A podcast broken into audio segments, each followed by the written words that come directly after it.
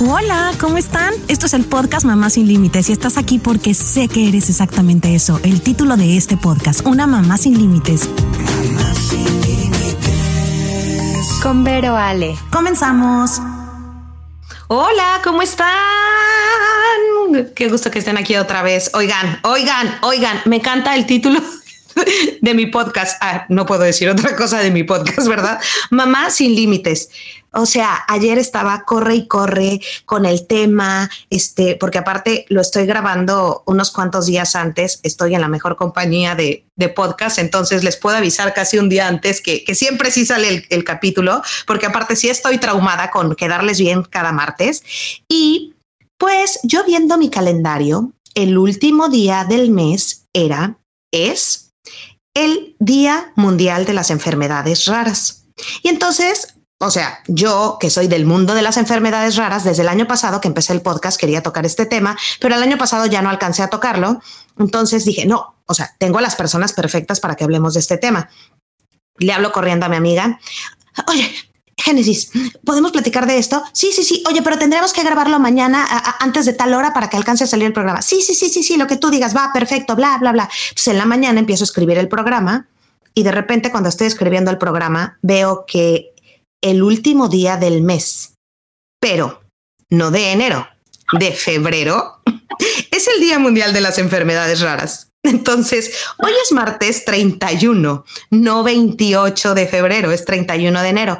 Entonces, para mover de invitado y según quedara con el tema de lo que se iba a hacer en la semana y hablar de cualquier toma por, tema por encimita, la verdad es que no me latió. Y dije, bueno, ni modo, en Mamá Sin Límites lo vamos a celebrar el último día de enero, aunque es el último día de, febrero. Y les voy a contar un poquito de, de las enfermedades raras. Es, se celebra el último día del mes de febrero, desde el 2008.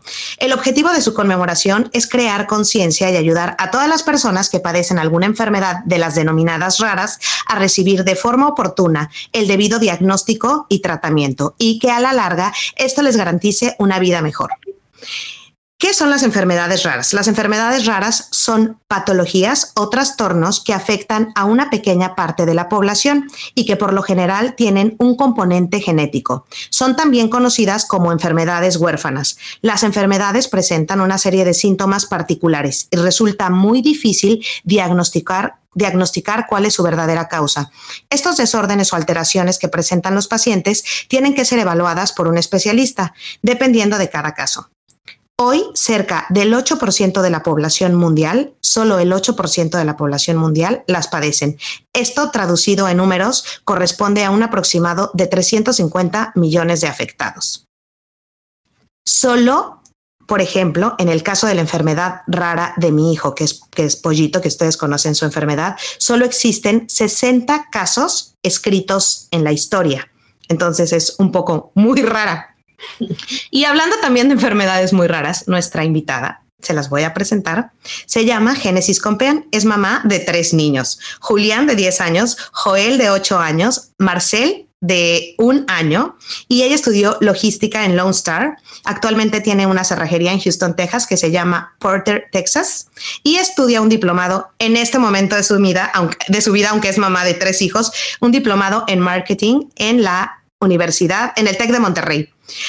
Génesis Compian, bienvenida, bombos y platillos para ella. Gracias, gracias por la invitación, de verdad que es un halago y este, siempre quise estar en tu programa, me encanta. Porque es como que todo lo que hemos vivido y llorado, ya ahora sí como que lo podemos compartir. Y tantas veces que hablamos, ¿te acuerdas del día? Que yo tenga mi programa y que pueda hablar con más gente y que más gente se entere de lo que pasamos. O sea, qué, orgullo y qué, qué, bendición de verdad estar aquí, compartir con, con más personas lo que hemos pasado. ¡Qué padre! Oye, Génesis, es ya de las enfermedades raras, así lo seguiré diciendo, aunque no sea. Y eh, a ver, ¿qué enfermedad rara tiene tu hijo Joel? Joel, Joel. Yo diré Joel porque es más mexicano mi podcast. Sí, no, y él te corrige, es Joel. Es okay. Este, ok. Él fue diagnosticado a la edad de 20 meses con mielitis flácida aguda, en inglés se conoce como acute flaccid myelitis, y es una condición parecida a la poliomielitis. Es, es una réplica, pero el, el virus que la ocasiona primero que nada, eh, no está conocido al 100%, o sea, no te puedo decir, es este virus exactamente lo que lo ocasionó, a diferencia de la poliomielitis, que supuestamente ha sido erradicada.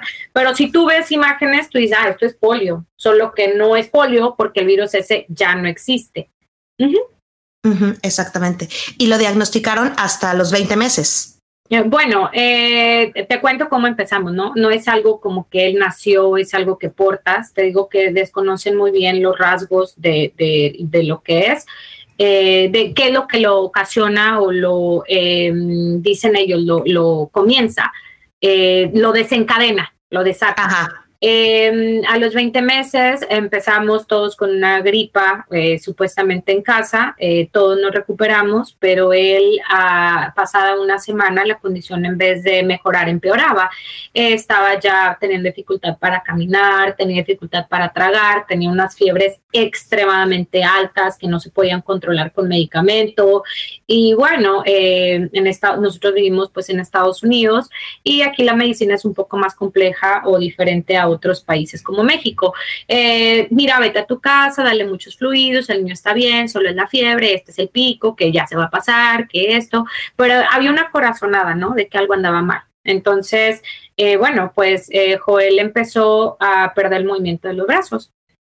Y este... ¿A los cuántos días? esto fue a la semana a la semana y dos días, eh, digamos siete, nueve días, a los nueve días de, estar enfermo con, con, gripa, síntomas de gripa, a los nueve días empezó él ya a tener eh, parálisis en el cuerpo.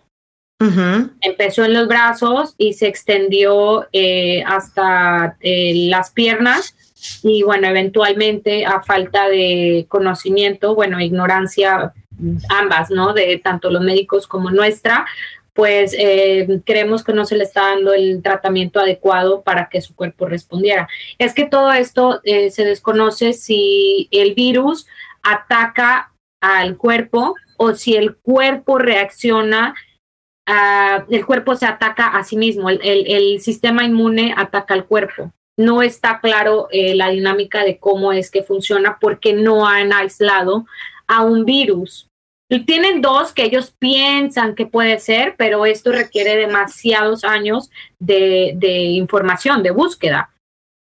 Ajá, o sea, son tan pocos casos que, no han tenido la oportunidad de realmente investigarlos también. O sea, ¿no? Y, y, no saben si es inmunodeficiente, se diría, o sea, que tu cuerpo se ataca a sí mismo o si es un virus que viene de fuera que ataca tu cuerpo o tu cuerpo mismo ataca tus células. Exactamente. ¿Entendí? Sí, sí, sí, perfecto.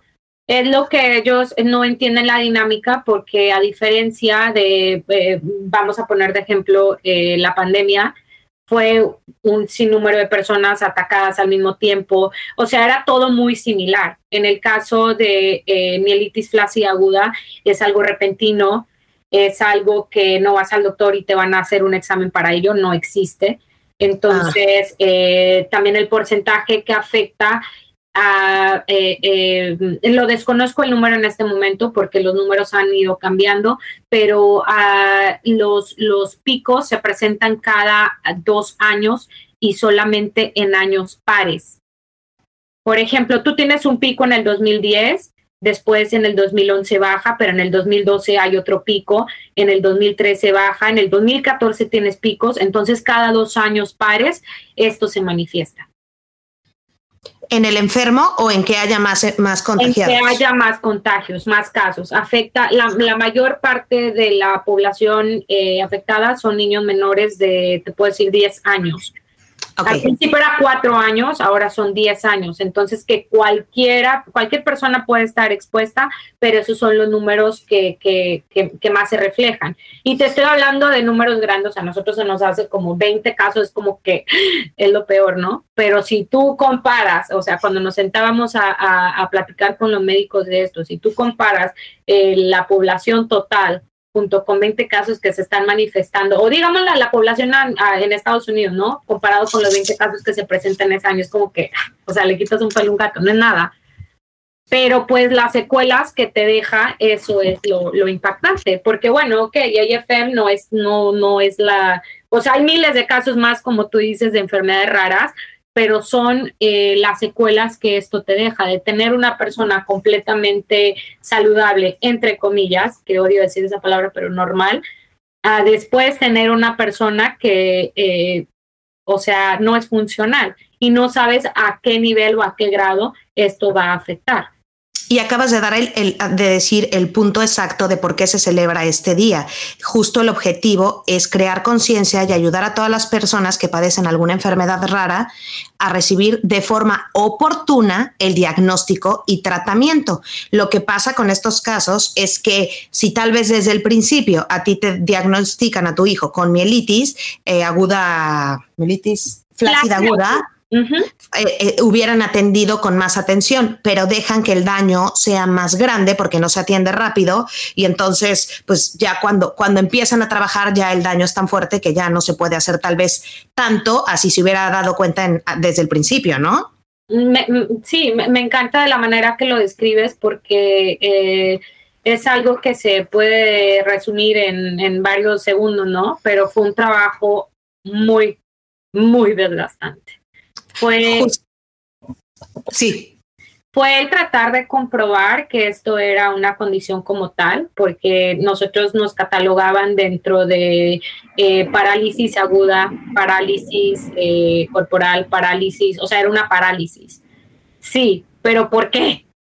Necesito saber el porqué de mi parálisis, el por qué eh, me pasó a mí, el por qué solamente en mi hijo y no en los demás. Eh, eh, queríamos, estábamos buscando muchas respuestas. Llegabas al médico, ni siquiera teníamos una categoría médica, o sea, no sabían cómo tratarte. Me acuerdo una vez que llevamos a un médico de, teníamos de diagnóstico como seis meses, estaban tratándolo a Joel como cualquier otro paciente que tiene daño de médula espinal. Para las personas que lo desconocen, y yo me informé de esto tiempo después porque no entendía por qué llegábamos a un hospital y los doctores lo pellizcan. O sea, no, no un pellizco como tal, pero tratan de, estimular, ¿no? De, saber si él está sintiendo.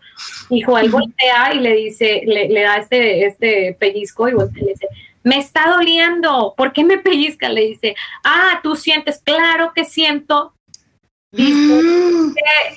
no sé lo que está pasando. Yo tenía que sentarme a explicarles a ellos lo que un médico especialista me topé de verdad que por casualidad, a decirle toda esta información que me había dicho a un médico que tenía, no sé, 8, 10, 20 años de experiencia en, en, parálisis. Entonces, es ahorita eh, es un orgullo decir, ¿sabes qué? Ya lo conocen, eh, tienen un protocolo ya establecido para tratar a los pacientes que presentan este tipo de características y fueron años de, búsqueda, de tocar puertas, de juntarnos con papás de alrededor de Estados Unidos. De hecho, tenemos varios también que son de otros países para poder darnos a conocer y que las personas, eh, las personas eh, que están en la industria médica pudieran escucharnos para bueno, alguna vacuna o algo, ¿no? Bueno, te estás yendo al final de la historia, porque ya, y no importa, empecemos con el final de la historia. Tu trabajo en todos estos años, ¿cuántos años tiene de diagnosticado Joel? Va a cumplir seis años en, esos seis años, tú has trabajado tanto con tantos papás eh, que tienen sus hijos con esta condición que llegaron hasta Washington para justo eso que estás contándonos en este momento, ¿no? Que haya como, ¿por qué fueron esa vez? ¿Es parte de eso del protocolo y que se reconozca o no esa parte? Eh, mira, una de las, de las eh, agencias que monitorean las enfermedades raras este, es el Centro de Control de Enfermedades. CDC, eh, por sus siglas en inglés, y nosotros estábamos buscando el reconocimiento de ellos, pero a su vez también el reconocimiento a nivel federal. Entonces se nos dio una oportunidad, fíjate, eh, eh, yo creo mucho en Dios, voy a meterme en la espiritualidad, de que casualmente una persona que trabaja para el gobierno a nivel, a nivel este, federal, él es un, no sé, algo técnico, algo de computadoras, a esta persona le afecta a uno de sus hijos. Esta persona quiso o sea, acabar, ¿no? Con, con a ver qué es lo que está pasando, pero porque mi hijo, pero porque yo no sabía, pero si yo trabajo en el gobierno, esta persona nos ayudó y nos encaminó a tener acceso a, em, a la Cámara de, Representantes en Washington. Entonces hicieron una reunión, como yo soy de, de, de o sea, yo soy eh, la única que habla español, pues hay dos personas, yo y otra, otra, otra persona, y, la comunidad hispana es, es, grande. Entonces nos invitaron, nos dicen, oye, vamos a hacer este movimiento, ustedes pueden ir en representación también de no solamente IFM, pero pueden ir en representación de su cultura, de su, de su gente. Eh, queremos eh, eh, dejarles saber que esto está pasando. De hecho, Joel y otro pequeño que se llama Yasua nos acompañaron y queremos que ellos vean con sus ojos de qué manera ah, está afectando a nuestros niños, porque no es solamente, te digo, entra y sale el virus y ya, no, eh, hace un daño permanente en la vida de ellos. Los incapacitados, nos presentamos en este caso tocando puertas, no sabíamos ni siquiera si nos iban a recibir, cómo se llamaban. Este, bueno, de hecho, fuimos a, a buscar a Ted Cruz, no nos pudo recibir, pero de inmediato había una persona esperándonos. Este, fuimos a, conocer a varios eh, em, representantes de los diferentes estados y bueno, fuimos escuchados. A su vez, la CDC ese mismo día nos agendó para en la tarde para escuchar nuestros... Em, eh, no es, ¿qué, es lo que teníamos que decir, qué es lo que opinábamos, de qué manera nosotros creíamos que ellos nos podían ayudar y por qué era tan importante eh, ser reconocidos. Eh, estuvimos en esa reunión, te puedo decir que fueron aproximadamente dos horas. Hubo, fue un tema súper sencillo. Ah, creo que se me corte la voz. no importa, güey, somos chillonas naturales. no, pero creo que sí, hay que aprovechar, ¿no? Este fue un tema muy sensible ese día porque eh, dos meses atrás había fallecido el primer niño a causa de mielitis flácida aguda y no el, en, en la hoja de defunción no se pudo reconocer que él muere de mielitis flácida aguda porque la enfermedad no lo mató, lo que lo mató fue un paro eh, eh, respiratorio. La mamá, él se va a acostar, eh, da su beso, buenas noches, esperando verlo en la mañana, pero se da cuenta y levanta a un cadáver. Entonces, gran, gran parte del movimiento fue eso. O sea, ese pudo haber sido mi hijo. Desconozco qué daños ocasionó, porque es algo nuevo. No sé si tengo que estar ya viendo a un cardiólogo, a un doctor de los pulmones, pero también tengo que estar viendo un fisioterapeuta. O sea, dame una guía para que yo pueda seguir y yo pueda pasar al resto de las personas que van a ser afectadas, porque ya estás viendo que es un tren, ya estás viendo que está pasando cada dos años. Esto no va a mejorar, va a empeorar.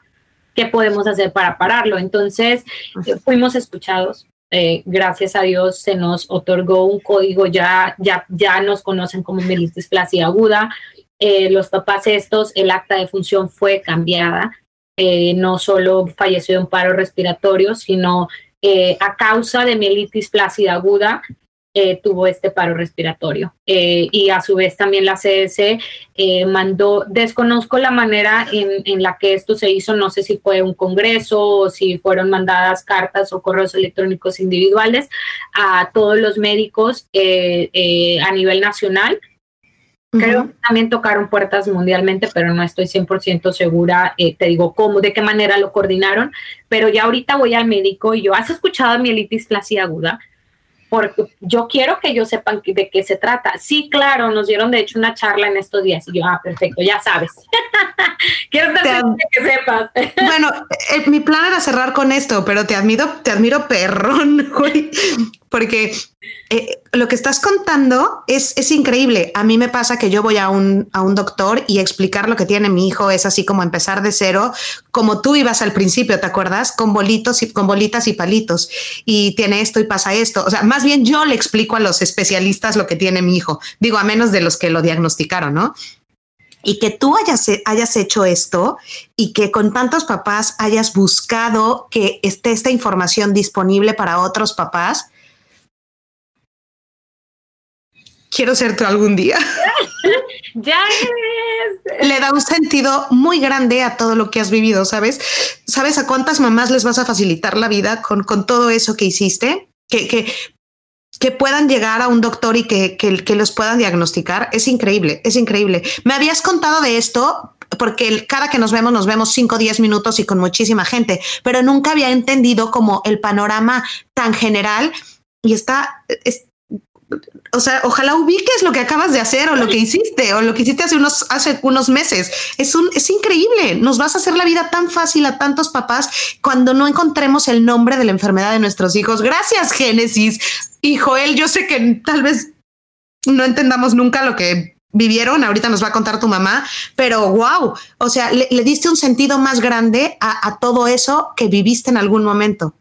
Gracias, de verdad. Mira, ese creo que es un tema demasiado importante para mí, porque creo que en la vida pasas por cosas demasiadamente difíciles y puedes, tienes de dos, ¿no? Es, es, yo lo veo como un bulto que te dan, aquí está tu bulto. Es tu decisión si tú tomas el bulto y te lo cuelgas acá encima en la espalda y vas caminando por la vida agachado, cargando ese bulto, o si tú decides con ese bulto tomarlo y usarlo de escalón, ¿no? Para pasar al siguiente nivel. Es como si estuviéramos en un videojuego y decir, a ver, bueno, ya me tocó. ¿Ahora qué hago, no? Y si yo pasé por esto y fue algo que, que, que me, me, cambió, es como decir un antes y un después de mí y de mi hijo, eh, eh, quiero hacer algo con ello, no quiero irme de este mundo. Así cambia la vida de una persona. Así probablemente no te voy a cambiar la manera de pensar, pero así te deje, o sea, te deje meditando acerca de lo que nos pasó y qué puedes hacer tú con ello y de qué manera puedes tú también empezar a ver la vida. Creo que me doy por bien servida, ¿no? Pero pero lo que acabas de decir es, ah, bueno, con que yo, ¿cómo tomas la vida? Entonces, eh, eh, agarras el punch de box y en lugar de que te pese, lo pones y lo usas como escalón.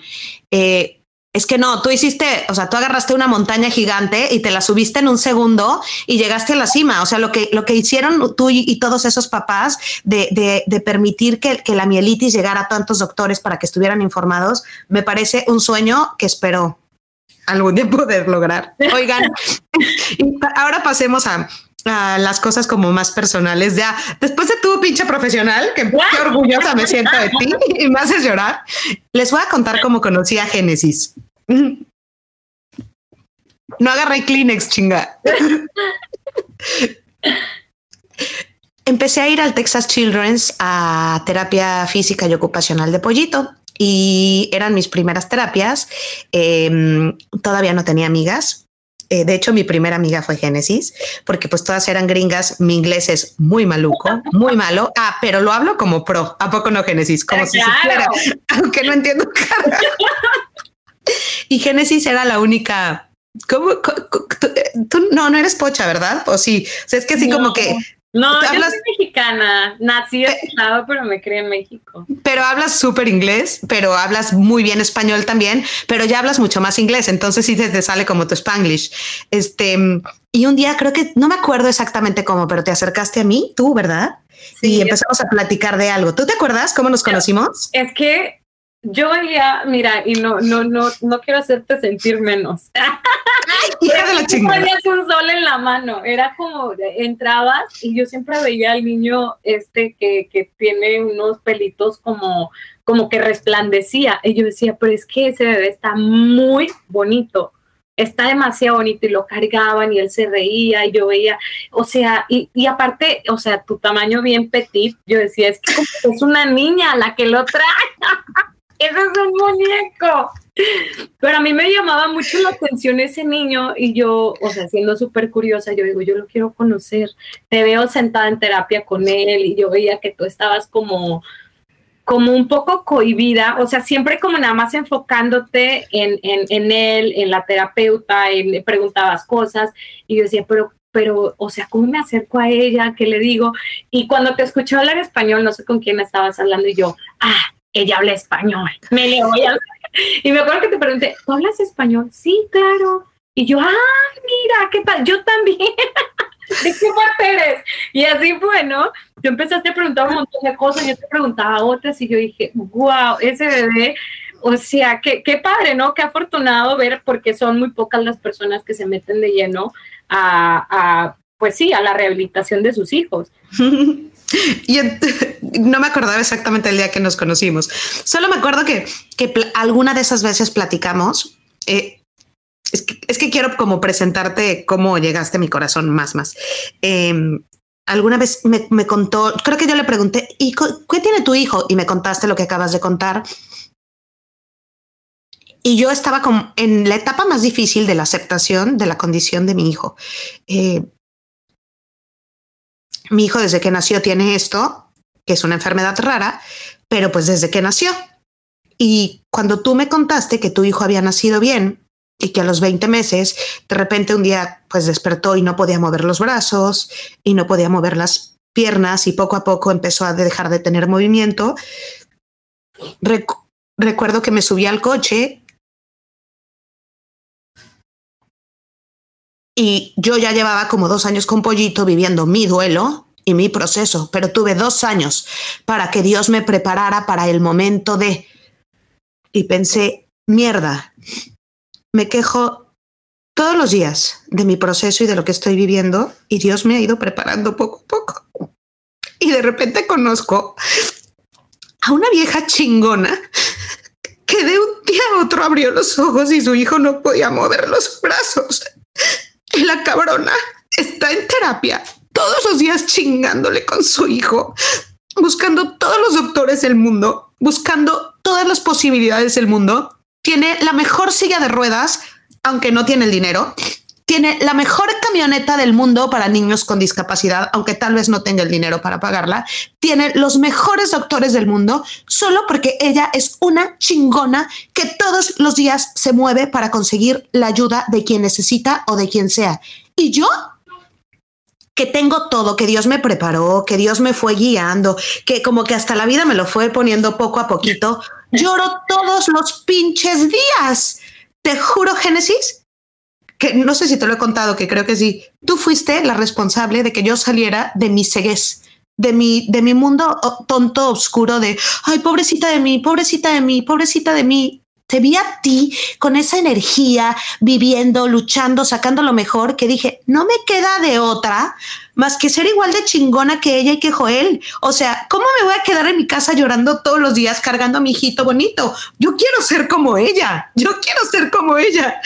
Y a partir de ahí fue que empezamos a salir y creamos nuestro, nuestro grupo de amigas, ¿no? Todas, creo que en ese momento pasábamos por, eh, no sabía eso, los conocía, porque siempre nos contamos como que muy poquito tiempo, no que tenemos por platicar tanto. Entre que yo aspiro al hijo y tú tienes que sacar la silla de ruedas, nunca platicamos realmente. No, no, no, no, no. En lo que ya vamos como que cambiando de muchos temas, ¿no? Primero empezamos como con, con, con las quejas y el doctor me dijo esto, pero médicamente tú qué opinas.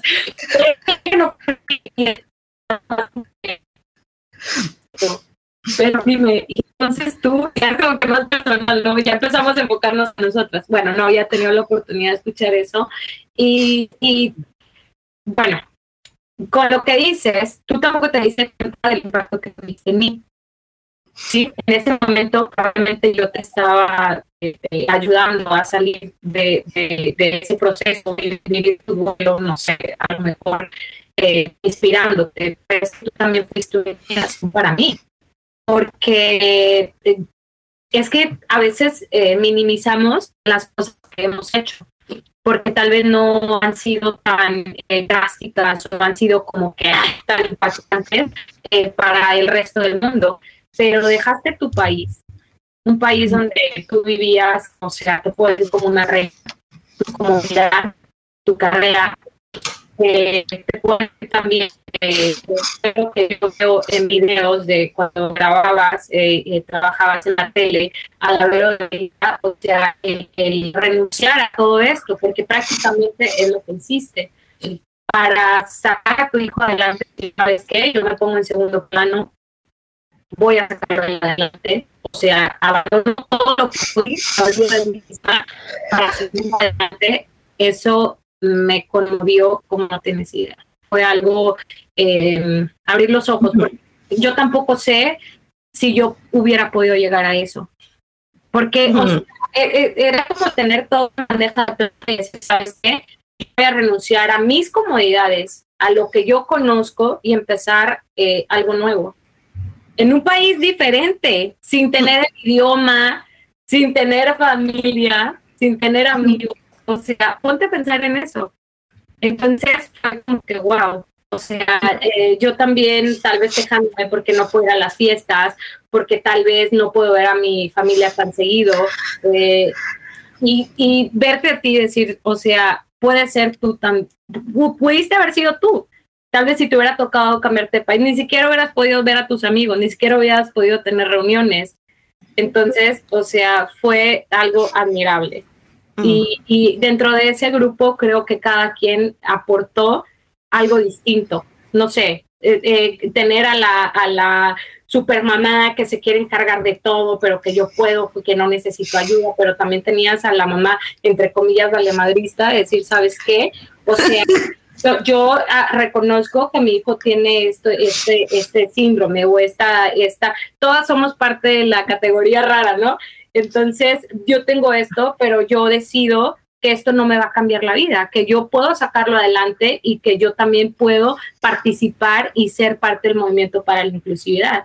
Tienes a la otra que te mueve espiritualmente mucho y tú me esa a la que se caga de risa por todo. Me encanta. Oigan, es que les voy a dar contexto. Tenemos un grupo de amigas como el más personal que nos conocimos todas en terapias y por ejemplo, este Joss es eh, eh, súper espiritual. O sea, es que es justo, justo, justo Dios mandó los eslabones de esa cadena perfecta eh, de lo que necesitábamos, la relajada, pero la súper espiritual, la, la locochona como yo, la locochona como tú también, que salimos de los restaurantes y nos ponemos a bailar Selena. O sea, como eh, Isa, Isa súper responsable, maravillosa, ordenada, cuadrada, eh, ya sabes, amorosa. Eh, esta, ay, ¿cómo se llama esta? Se me fue el nombre. Que es súper relajada, que era ya su último hijo, entonces que ella ya lo tomó como, como mucho más relajada. Entonces han sido espejos padrísimos, proyecciones que nos han enseñado mucho de qué queremos, qué no queremos, qué nos gusta, qué creo que tenemos que seguir más. Y eso, eso creo que nos cambió mucho a todas, ¿no? Nos, nos dio una perspectiva increíble de la vida, ¿no? De las enfermedades raras. Sí, sí, te puedo decir que, este, bueno, gracias a ustedes, antes veía médicos, o sea, no sé, eh, te puedo dar en promedio unos 15 médicos o, 20 médicos al año. Yo también. Ya no más. Está enfermo, voy al médico. No necesito al médico, o sea, porque en realidad no tengo ninguna preocupación. Creo que no es necesario verlo. Y me dice, en estos días vi a uno de sus doctores, al cardiólogo, porque necesitaba verlo para que me dieran alguna referencia médica. Y me dice, ah, pero tú te diste de alta sola. O sea, tú diste de alta al niño. Digo, ¿tú lo ves mal? Yo no lo veo mal. Yo no tengo preocupaciones. Me dice, pero mira que él tiene que estar en observación, pero le digo, lo que va a pasar, va a pasar. Mírame a mí, le digo, la que, o sea, eh, a sus citas médicas, la que lo vacunaba, la que cumplía con todas las cosas que debía de cumplir, está enfermo. O sea, se enfermó, tiene este padecimiento muy extraño. Me dices que es como si te encontraras un, una aguja en un pajar. Pues sí, cabrón, este la aguja. Entonces, no, no, quiero vivir asustada y con miedo que le puede pasar. Soy responsable en lo que tengo que hacer, pero tampoco soy obsesionada.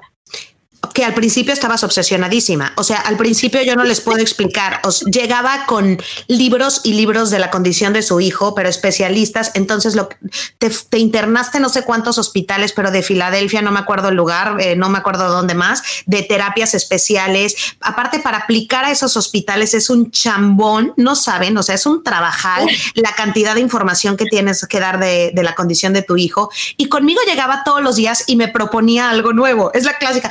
Oye, ¿ya checaste los, ¿te acuerdas a dónde fuiste a terapia un mes que te metiste? Eh, ¿Ya checaste? ¿En dónde era? En Dallas. Ah, ¿Ya checaste el hospital de Dallas? ¿Cómo se llama? ¿Te acuerdas? Our Children's House, OCH. Yes. Oh, uh, this. Y, y, y, deberías de aplicar, está perfecto para tu hijo. Y yo, ok, me pasas la información y de repente entraba y yo veía todas las mafufadas que tenía que hacer para aplicar al hospital y decía, ¿en qué momento esta mujer? Que para esto les voy a contar algo. Uh, que, que esto es bien importante también y, y, quiero compartirlo con ustedes. Cuando llega una enfermedad así a tu familia, eh, te une y te separa también. Entonces, eh, eh, Génesis, ¿al cuánto tiempo te divorciaste de tu esposo? Mm, ¿Te diagnosticaron a tu hijo? Fue a los nueve meses a los nueve meses. Eh, hay papás que se quedan y están ahí y, no quiero decir que tu ex esposo se haya quedado, no se haya quedado, se haya ido, no, pero hay otros papás que no pueden con el proceso, ¿no? Y en este caso, tu ex esposo, ¿cómo lo vivieron como pareja? Cuéntanos. Eh, creo que fue una, y es súper importante esto que, que, estás tocando, porque eh, participo, voy a hacer aquí un paréntesis, ¿no? Participamos en una fundación que se llama Cambio de Planes. Eh, eh, la base está aquí en Houston, pero eh, también ahorita ya participamos en los medios digitales. Tenemos también citas por línea. Bueno, yo directamente no, pero hay una especialista, una profesional que te puede ayudar a vivir estos duelos, que fue muy importante para mí. Si yo lo hubiera vivido como debe de ser en su tiempo, creo que me hubiera evitado muchas penas, muchas cosas, ¿no? Mi proceso no hubiera sido tan, tan lento y doloroso. Bueno, eh, eh, hay un gran por ciento de familias, te puedo decir que más del 50% de familias cuando son diagnosticadas hay una ruptura, ¿sí? Entonces, eh, yo me enfoqué tanto en la sanación de mi hijo y acá era lo opuesto, vamos a dejar que pase a lo mejor tiempo, pero qué podemos hacer, pero no le estamos entendiendo, pero un poco más relajado. Entonces nunca hubo un acuerdo, digamos así, mutuo para sacar adelante o para entender, simplemente para aceptar juntos esta nueva condición o de la manera de, de, de es como, imagínate que muere un familiar, ¿no? Entonces, ese duelo es el que tienes que vivir el dejar ir tus expectativas, eh, vives la muerte de tus sueños, eh, vives, o sea, tienes, tienes que pasar por ese proceso, eh, creo que se usa mucho la tanatología, este, porque ya lo que tú creías o las esperanzas que tú tenías o las, las, las, las, las sí, o sea, lo que tú esperabas para esta persona ya no va a ser. Sí, sí, sí, es, es, una muerte, la muerte de tus sueños, del hijo que siempre soñaste. Claro, es aceptar esto y empezar a vivir de diferente manera. No puedes tener un niño con una condición o, que tenga algo, este, eh, no sé, digamos como cáncer y, y, pensar que tu vida puede ser normal, porque eh, lo, lo, vas a llevar y lo vas a asumir lo más eh, normal, entre paréntesis, me encanta decir paréntesis aquí porque no existe nada normal, todo es dependiendo del punto de vista en que lo vean, ¿no? Cada que la, la verdad no es absoluta, ni la realidad tampoco. Entonces, es el aprender a vivir con esto, ¿sí? Entonces creo que nunca hubo esa aceptación o, o te digo mutuo. De parte de tu ex. Sí, claro, de los dos. Cada quien vivió su proceso como creyó de la mejor. Estábamos sobreviviendo, esa es la palabra. ¿Y en qué momento decidieron separarse? Uh, cuando supimos que esto ya no, no, no, no me hacía bien a mí, no le hacía bien a él y tampoco estábamos juntos sacando adelante al, al, a nuestro hijo. Tú, Entonces, tuviste con tu ex esposo dos hijos, ¿no? Sí, eh, Julián y Joel. Perfecto. Bueno, comparto lo de la pareja, eh, porque yo también les he contado muchísimo, que justo yo con Juan de repente tengo unas épocas que son justo lo que estabas contando, que uno se va para un lado, pero el otro se va para otro. O sea, Juan se hizo súper estricto, yo me hice súper relajada y entonces la pareja que éramos igual, cuadrada, de repente, o sea, se, ya se difuminó, ya no somos los mismos que éramos antes. Entonces, a partir de esa pérdida de la salud de tu hijo, tienes que moldear otra vez todo esto para volver a, acoplarse como pareja que es un proceso muy complicado. Creo que el éxito es muy poco probable. Las, las, las como, como, dices, los porcentajes son muy bajos de las parejas que siguen unidas después de, de una enfermedad rara o de alguna discapacidad en sus hijos, pero pero no es imposible, señoras. Yo sigo casada después de siete años. No, no, creo, que, creo que se requiere mucha madurez de, de, ambas partes y también la disponibilidad, claro, porque si una persona es la que no quiere y la otra es la que sí, o sea, ¿dónde vas a quedar? O sea, como en cualquier otra relación, ¿no? Sin tener hijos, o sea, en cualquier otro eh, eh, matrimonio que no tenga un hijo eh, con discapacidad. No, pero en este sí le aumentas muchísimo estrés y muchísima presión. Claro. Tocando ese tema no quiero que, no quiero que pasarlo desapercibido esto. Eh, antes de, entrar aquí al podcast contigo, quería, eh, hice un poquito de búsqueda porque es un tema que hemos estado tocando recientemente, no solamente en la Fundación Cambio de Planes, pero también con eh, el entorno en el que nos movemos, ¿no? De mamás que tienen niños con una discapacidad. Bueno, se llama el llamado síndrome del cuidador a ti, a ti no te ha pasado, ¿no es cierto? Ay, no. nadie, lo, nadie lo acepta. Y es lo más triste que hay este tabú que, que si tú admites que estás cansada, pero que a veces no quieres hacer las cosas y que a veces te enojas, o sea, inconscientemente te molesta ya que te hablen, oye, es que tiene tos, ¿crees que le pueda? O sea, no sé, ya no quiero tomar esa decisión, tómala tú. O sea, no me interesa, por este momento no quiero saber nada de una condición. quiero despegarme y desconectarme. Y es, es por esto, por el, eh, es, es por el síndrome del cuidador. Que, ¿A qué se refiere? Que eh, la exigencia que, que, que, tiene una persona que tiene una discapacidad, la persona que la cuida empieza a descuidar el área personal, no solamente emocional, físicamente, emocionalmente, emocional, física, espiritual, te olvidas, pasas a segundo plano. ¿Y qué pasa? Que cuando te das cuenta de que tú te has puesto tanto tiempo en segundo plano, es como resetearte. Y es que llega un punto donde ya no te importa y dices, tú quiero ya salir adelante. Estuve sobreviviendo tanto tiempo que necesito de verdad volverme a llenar de mí y reconocerme a mí como persona. ¿Quién es Génesis? Yo decía, ay, soy la mamá de Joel. No, yo soy una de las que yo te hablaba primero de todas estas maravillas que, que en las maneras que había apoyado a mi hijo, antes de decir, no, Génesis, yo eh, eh, estudié logística, pero trabajé también en este lado. Me costaba mucho reconocerme como persona, como individualizarme. Porque ¿qué pasa si el día de mañana tu hijo no está? ¿Dónde vas a quedar? Sí, no tienes vida. Se te va tu vida. Claro, claro. Y eso no, no se trata de sobrevivir y vivir por medio eh, de otra persona. Eh, no sé si, si te acuerdas que eh, cuando empezabas con el proceso de polis era como que, no, pero es que no puedo irme de vacaciones porque es que no lo puedo dejar solo, pero es que qué, qué, mala madre voy a hacer, porque imagínate, y si le pasa algo, lo que va a pasar va a pasar, y no puedes dejarte tampoco disfrutarte como persona y como mujer simplemente porque a él le tocó esto. Claro, aparte creo que en el síndrome del cuidador, como mamá, porque el cuidador puede ser la hija que cuida a la mamá o la mamá que cuida al hijo o el, hijo que cuida al tío, quien sea, ¿no?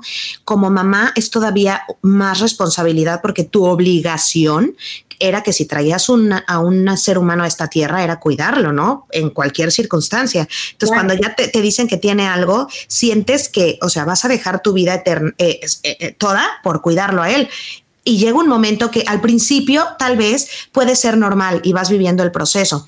Pero lo que dices, llega un momento que te pierdes en el proceso y deja de existir Verónica para convertirse en la mamá de Pollito. Y cuando deja de existir Verónica para convertirse en la mamá de Pollito, pues desapareces tú y desaparece tu autoestima y desaparece eh, lo que te hace fuerte y desaparece lo que te hace feliz, lo que te hace sonreír. Y no porque no te llene tu hijo, ojo, Claro que te llena cuidar a tu hijo, claro que te apasiona cuidar a tu hijo y encontrar que el nuevo medicamento le cae muy bien o la nueva terapia lo está resolviendo muy bien, pero no puedes vivir, como dices, solo de eso, porque pues si depende todo el tiempo tu vida de su estado de salud, que es tan inestable como la de nuestros hijos, uf, es, es muy difícil tener una vida estable, ¿no? es desgastante y ahí es donde si tú pierdes tu individualidad, al momento de que tú volvemos a la cuestión matrimonial, ¿en qué momento tú vas a conectar con esa persona? No va a haber una conexión, porque solamente los va a unir la persona que tienen eh, eh, cuidando, o sea, claro. este caso polis, eso es lo que los va a unir. Pero ¿dónde quedó el vamos a las películas y a ti cuál te gusta? Pero es que a mí no me gustan las de terror. Bueno, pues vente, vamos, hablamos de esto, ¿no? O sea, se pierde todo eso y es, es, es lo triste. Ya cuando nos damos cuenta ¿sabes qué? Y reconoces, estoy exhausta, creo que ya llegas al punto de casi explotar. Era lo que, a, lo que, a lo que me refería.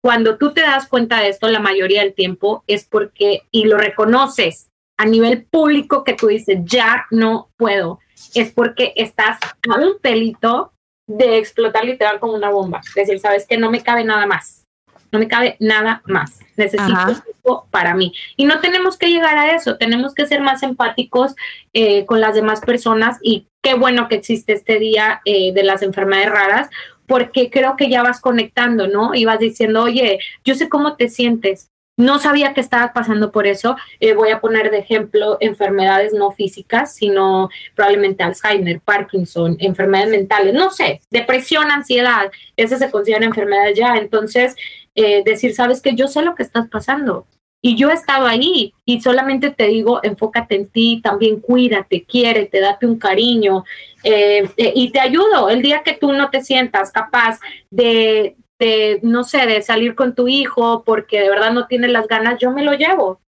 Yo puedo llevarlo a un parque o yo puedo sentarme con él un momento, hacer la tarea para que tú te enfoques en ti.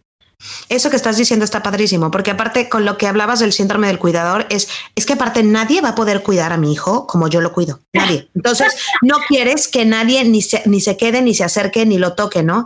Y no te, no te das cuenta a veces el, esto lo leí en un libro, lo que puede aprender tal vez un amigo tuyo si te echa la mano un día cuidando a tu hijo, que tal vez tu amigo tiene dos hijos y se la vive quejándose de X cosa y un día te, oye, te echo la mano y tú, bueno, te, échame la mano, va a tu casa y ve eh, como, como la vida que tú llevas, todos los cuidados que tienes que tener, pero al mismo tiempo eh, tu hijo cómo se expresa tan bonito y le toca el corazón y ellos también aprenden de nuestro universo. A mí me pasa que de repente vienen amigas mías y viven unos días conmigo aquí en Acapulco y me dicen, Vero, ¿qué onda con esta vida? ¿No? Entre que lo aspiras todo el día, no sé qué, y yo me quejo, y yo, pues no es que la, y, no es que la mía esté peor, ni esté horrible, ni mucho menos, ¿no? Pero, pero es como, como dar otra vista del mundo también. Y pues déjate que te echen la mano y que venga tu amiga y cargue, cargue al niño y que aspire al niño también y cosas así. Ellos aprenden de repente más que, más que aparte lo que uno descansa cuando te echan la mano, ¿no? No, yo creo que eso nos humaniza demasiado. Las personas. Eh, eso, nos humaniza claro, con las que me rodeo que, que no han tenido la oportunidad de experimentar algo así, es como, o sea, puta, es muy difícil. Entiendo probablemente tu manera de ser o por qué siempre llegas tarde, yo soy la principal. Eso. y ya no te juzgo, ¿sí? Pero aparte, eh, eh, me da mucha empatía porque, por ejemplo, en el caso de Joel, eh, cuando le hicieron una evaluación psicológica, me dice la psicóloga, eh, si tú estás preocupada por si el niño está triste o por si el niño pasa alguna situación mental de depresión, ansiedad, estas cosas, dice, mejor te doy una cita a ti. Le digo, ¿por qué? Él no tiene nada. No, me dice, su autoestima está por el cielo. Él es el que llega, se presenta, es un niño súper feliz. Tiene un carácter que sí es demasiado fuerte, pero eso le ha ayudado mucho a, sobresalir y a no tenerle miedo a las cosas, a decir, ¿sabes qué? Le pregunté en estos días, Joel, pero a ti no te da tristeza estar en silla. Me dice, ah, no, pero se me queda viendo súper raro. Me dice, no, y le digo, tú no sientes como algo, este, como feo, como que te dé como cosa porque tú no puedes correr o algo así. Ah, no, Joshua también está en silla, su mejor amigo está en silla. Él me decía, no pasa nada. Me dice, mira, todos somos diferentes. Dice, solo hay que aceptarnos. Y yo, ¡ay! Es que, y aparte, si escuchan de repente que Génesis hace ese tipo de preguntas, dirán, ay, qué fuerte. No, es que parte también de nuestro proceso como mamás de hijos que, que, que son diferentes, aunque todos son diferentes, pero todos no somos diferentes, eh, es justo que lo hablemos con naturalidad. O sea, no, no, no que no se toque el tema de la silla de ruedas, sino, sí, se toca, se tiene que tocar de una manera natural en tu casa. Oye, te sientes triste de repente cuando tus amigos juegan, juegan fútbol o no. Eh, no, pues no, justo eso. Más bien la que se hace cosas en la cabeza es la mamá, ¿no? O la familia y el niño es el más feliz. Y sí es cierto, cuando uno quiere mandar al hijo al psicólogo, realmente el que tiene que ir es el papá, ¿eh? No normalmente el niño. Oye, Génesis, tenemos que cerrar este programa porque ya llevamos mucho platicando y con certeza, con certeza, el próximo tema que haya de... Eh, discapacidad o silla de ruedas o aunque lo que quieras, nos vamos a reunir otra vez y seguiremos sacando cosas. Hoy fue con esta línea, eh, pero la próxima vez hablaremos en, de, otro tema. Gracias por ser parte del grupo de las enfermedades raras y por favor cuéntanos eh, de todo lo que estás haciendo. O sea, a partir de, de, una enfermedad rara en tu vida, ¿qué fue lo que creaste y cómo podemos llegar a ti también? Bueno, creo que es muy importante cerrarlo así. En Estados Unidos, gracias a Dios, tenemos un sistema muy, muy, muy, eh, muy bien edificado eh, de fundaciones y, eh, por ejemplo, en este caso, la CDC, que lleva el conteo de personas que tienen este diferentes diagnósticos. En este caso, el mío es mielitis flácida aguda. Pero si tú vives en alguna otra parte del mundo y estás escuchando este podcast, también hay un lugar para ti. Eh, no solamente en Estados Unidos. Eh, en los otros países es muy difícil llevar este conteo de personas o probablemente lo estés viviendo y dices tú, pero es que yo no sabía que así se llamaba. Mi doctor me dijo algo diferente. Bueno, pues bienvenido. Nos puedes contactar por Facebook, nos puedes contactar por correo electrónico, nos puedes buscar como Acute Flaccid Myelitis o nos puedes eh, también contactar como digo, por correo electrónico, por medio de la website. Participamos con Fundación Cambio de Planes, es una fundación que se enfoca en la salud mental de las familias con eh, algún hijo o puede ser algún familiar que tiene una discapacidad. ¿Cómo podemos encontrar tu fundación? Pásanos las redes eh, sociales. Cambio de Planes Fundación, también nos puedes encontrar como Cambio Planes, cambio de planes fundación.com o nos puedes encontrar en Facebook y ahí va a ser ya sea yo, eh, la fundadora Claudia Ramón o cualquier otra de las mamitas que van a estar dispuestos a ayudarte. Si tú sientes que estás batallando vivir este proceso sola, no tienes por qué, no es de débiles, al contrario, te lo podemos hacer súper divertido Hay un momento que les juro que es divertido. Oigan, y no tienen que vivir ni en Texas, pero ni en Estados Unidos. O sea, ya ahora con las redes sociales podemos hacer, este, escribirnos, eh, estar en contacto por WhatsApp. Hay grupos de WhatsApp donde pueden decir sus quejas, sus sentimientos, lo que estén viviendo, profesionales que se pueden contar, poner en contacto con ustedes sin, sin de verdad nada más con la intención de ayudar, sin ningún cobro. Em, yo les voy a poner bien como todas las páginas y todo para que, para que lo tengan aquí disponible o lo comparto también en mis redes sociales, arroba veroale oficial. ¿Y cuál, tu, tus redes sociales, Génesis? Génesis Compean. En Instagram o en Facebook, sí. Ok, y cualquier duda nos pueden encontrar ahí y ¿Algo más que nos quieras decir de, la fundación? Eh, está, estamos abiertos, eh, creo que me robaste la, palabra, eh, a todo a nivel mundial. No tienes que residir en Estados Unidos para recibir ayuda y estas fundaciones son sin fines de lucro, no se cobra ni un centavo, tú pides la ayuda. Si no, si no sanas es porque no quieres. Así que los recursos están solamente al alcance de tu mano, toma la decisión de una vez y, no sé, aunque no tengas ningún familiar, ven y conócenos y es súper, súper padre cuando te metes ya en estas cosas y dices, wow, o sea, veo otro punto, otra perspectiva, ¿no? Ya la vida la ves de otra manera. Te admiro, Perruchis. Gracias por tu tiempo, porque sé que te tienes que, ir a recoger hijos. Yo también te extraño mucho. Uf, ¿qué te digo? Pero bueno, gracias a todas ustedes también por escucharnos. Gracias por compartir esta plática con nosotras. Eh, me encanta que conozcan a mis amigas, pero sobre todo que conozcan a mis amigas las más chingonas, eh, las más pro. Eh, a Génesis, como les dije, la admiro cañón eh, ya no tengo que repetir eso del principio, pero estoy segurísima que Dios siempre pone a las personas que tienes que conocer en tu vida en los momentos correctos. Entonces, eh, las amigas son los ángeles que necesitabas para poder transitar en este mundo y ella es una de esas personas en este proceso específico de las enfermedades raras o de las enfermedades. Eh, ella fue mi consejera con doctores, mi consejera de enfermeras, junto con, con Joss, junto con Isabela. Eh, de verdad, esas mujeres son las que me levantaban cuando estaba triste porque extrañaba mi casa, porque extrañaba a mi mamá, porque me cagaba la enfermera que en ese momento estaba haciendo algo mal, porque me había peleado con mi esposo. Eh, y era increíble saber que compartíamos, ¿no? Cosas que, que, uno cree que nadie más te va a entender, pues sí, ellas me compartían. Gracias Dios, gracias Génesis por estar en mi vida, gracias Dios por mandarme a Génesis, a Dios, a Isabela. ¿Quién me falta? De las que hemos estado. Marce, Marce. Nuestra Marce Bella, que está desaparecida. Eh, y gracias a todas ustedes por escucharnos. Si quieren conocerlas, entren a mi Instagram. Ahí tengo muchísimas fotos y donde vean las fotos en parques con sillas de ruedas, eh, con aparatos médicos, ellas son de las que les estoy hablando. Nos vemos hasta la próxima en Mamás Sin Límites. Bye. Bye.